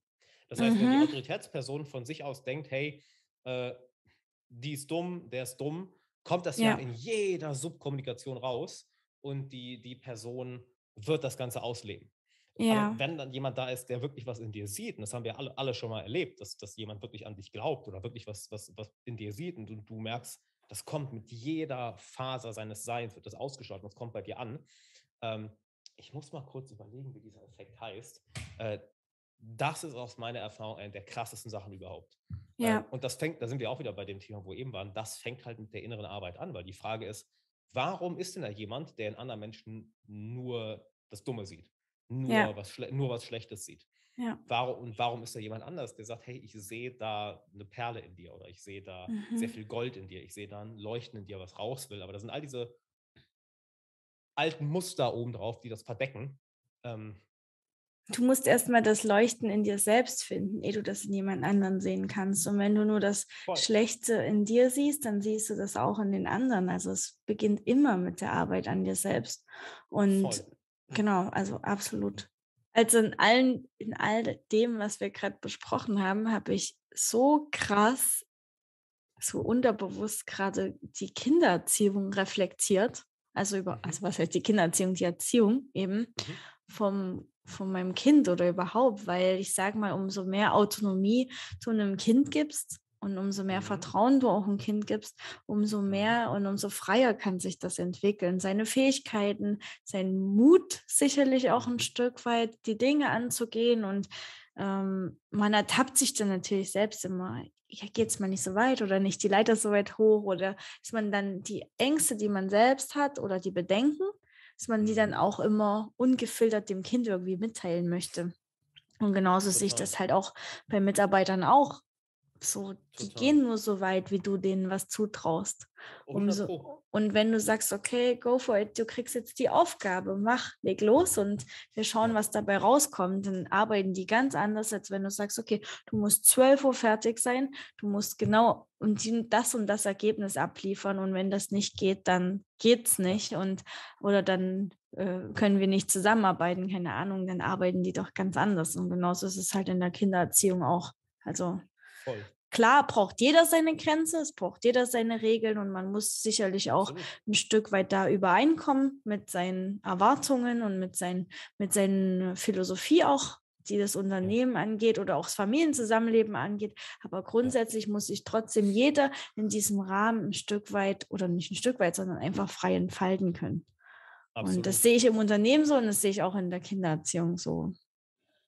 Absolut. Klar, Krass, die. Parallelen so zu sehen. Gerade mir gerade irgendwie so erstmal bewusst geworden, als wir Geil. drüber gesprochen haben. Das zweite Mega. Mal heute schon. Das ist quasi Coaching heute. Unbewusst. 1A, geil. Ja, ähm, ich habe jetzt eben nochmal gegoogelt, wie dieser Effekt heißt. Ich finde es ich find's leider nicht. Und äh, ja, klar, natürlich brauchen, brauchen, brauchen wir als Menschen auch irgendwo Grenzen. Ja, halt ohne Grenzen keine Kreativität. Wenn keine Grenzen da sind, kann, kannst du nicht kreativ werden. Aber in den meisten Fällen ist es halt so, dass anstatt, ich sag mal, äh, um das mal auf die Erziehung äh, zu, zu, äh, zu übertragen, ähm, anstatt dem Kind jetzt einen riesigen Garten zu geben, ja, wo es sich austoben kann, weil so, hey, hier kannst du dich austoben, äh, wird halt eine sehr, sehr kurze Leine gepackt und so, du machst jetzt genau, was ich sage. Und das mhm. ist halt mhm. so, ja, uh, yeah, that doesn't really, doesn't really, doesn't really work. Und, ja, ähm, und, wenn du, und wenn du das nicht erfüllst, dann passiert das und das. Das kommt ja noch dazu. Ja, also das ist schon an der kurzen Leine und dann muss es genau noch deinen Mustern und deinen, deinen Erwartungen entsprechen, sonst gibt es auch noch Ärger. Also das ist ja so dieses Engstirn-Negationsprinzip bei vielen. Und ja, das ist halt wirklich ein Problem. Also ja, es ist, wie gesagt, also es ist halt im Unternehmen und auch in der Erziehung sind so krasse Parallelen oder sage ich mal in der Mitarbeiterführung und in der Erziehung, dass man halt, äh, ich denke mal auch, dass viele Geschäftsführer oder viele ähm, Personalleiter oder so quasi diese kurze Leine dem Mitarbeiter geben oder überhaupt nur zur Verfügung stellen und dann eben noch muss genau nach deinem Denken, genau nach dein, mhm. deiner Philosophie der Mitarbeiter handeln. Und wenn das nicht ist, dann passt es nicht. Und es sind, denke ich, auch viele, die dieses Erziehungsmuster verfolgen und sagen, okay, mein Kind darf sich jetzt hier an, in diesem Radius bewegen, der schon ziemlich, ziemlich klein ist und muss dann genau noch meinen Erwartungen entsprechen. Und welches Kind, welches freilebende, freidenkende, spielerisch denkende Kind äh, erfüllt die Erwartung von einem Erwachsenen. Und dann einfach zu wissen, wo ist die mhm. Grenze? Weißt du, wie weit darf ein Kind gehen? Wo ist die Grenze zu sagen, okay, ab hier ist jetzt mal Schluss. Hier ist deine Grenze erreicht. Hier, das überschreitet mein einfach so oder überhaupt ist nicht nur mein, sondern so dieses gesellschaftliche Muster oder diese gesellschaftliche Norm. Und das ist schon sehr, sehr schwer abzustecken. Und ich glaube, das ist in der Mitarbeiterführung ähnlich. Wie weit darf man dann noch gehen? Weil irgendwo muss man ja sich trotzdem auch behaupten, ein Stück weit. Ja, häufig ist es halt aus meiner Erfahrung, weil wir jetzt auch so viel über die innere Arbeit gesprochen haben, ähm, es ist halt ein krasser Geltungsdrang aus meiner Erfahrung. Dass mhm. sozusagen die Position oder das äh, Unternehmersein, ähm, das nicht im Mittelpunkt steht, hey, ich bin hier, um der Gesellschaft äh, einen Wert zu liefern. Ja, das ist ja. im Endeffekt so, okay, was ist die, die Daseinsberechtigung für deine Arbeit? Du musst irgendeinen Wert liefern. Aber dass ja. halt das häufig missbraucht wird zum ähm, Macht, äh, zu, zu, für ein gesteigertes Selbstwertgefühl, für ja.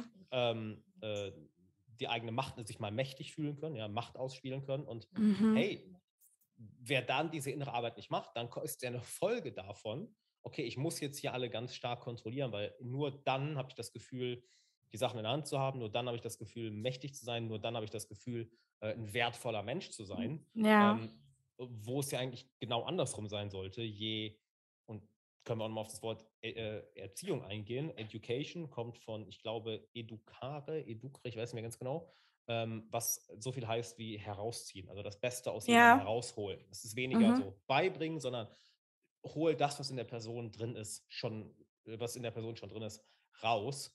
Und je mehr du dich darauf fokussierst, die, die Leute wachsen ja. Und je mehr die Person wächst, desto mehr Verantwortung kannst du wieder geben. Das heißt, du musst im Endeffekt deine äh, Zügel, äh, kann, musst sie immer weniger so straff halten, weil du weißt, ja. je mehr die Person wächst, desto mehr kannst du ihr auch vertrauen, desto mehr Verantwortung kannst du übernehmen und desto weniger musst du so der strenge Überwacher sein, der äh, auf jeden kleinen, äh, kleinen Schritt im Endeffekt schaut. Und ähm, das dient langfristig allen weitaus mehr, weil es ja auch als, als, als wenn, wenn, wenn, wenn du die Führungsposition hast, äh, eine katastrophale Situation, wenn du jeden konstant äh, an der kurzen Leine überwachen musst. Das ist ja fast ja. schon, begrenzt ja schon an Paranoia. Ja. Wenn, wenn, wenn eigentlich das dein einziger Modus operandi ist.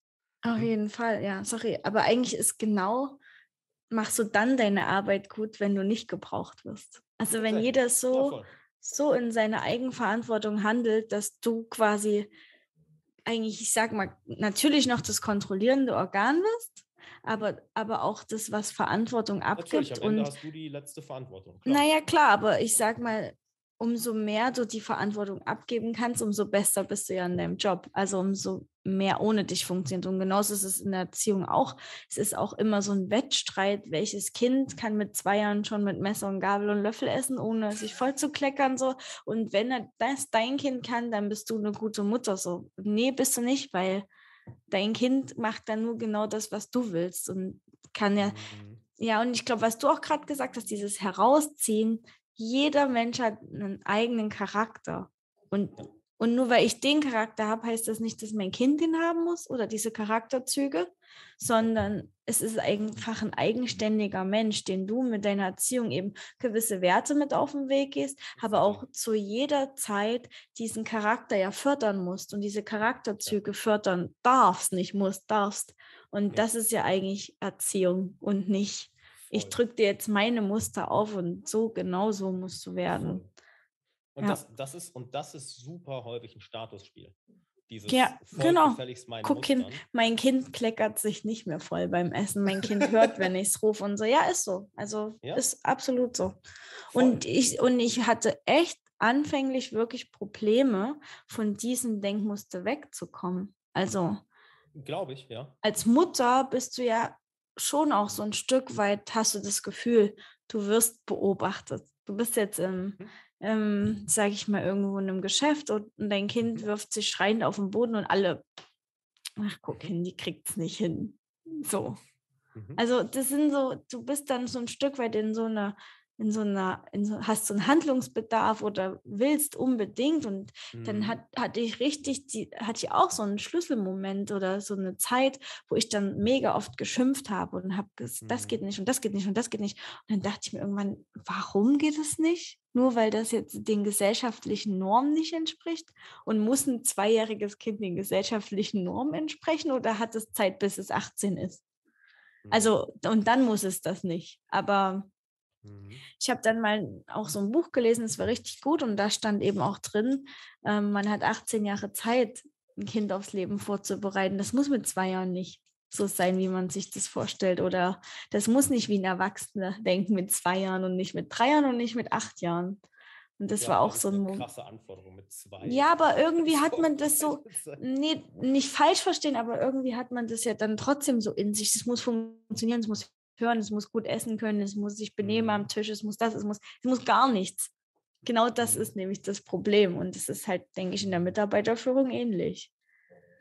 Äh, voll. Also ich meine, ich kann jetzt wenig über Erziehung sagen, weil ich äh, kein Papa bin. Von, da, von daher halte ich mich da immer so ein bisschen zurück.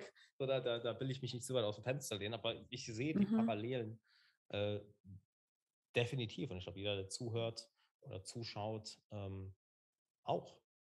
Und hör mal, meine Liebe, wir sind jetzt schon so lange hier. Ähm, mir fallen schon die Augen zu. bei, bei, mir, bei mir ist Mitternacht.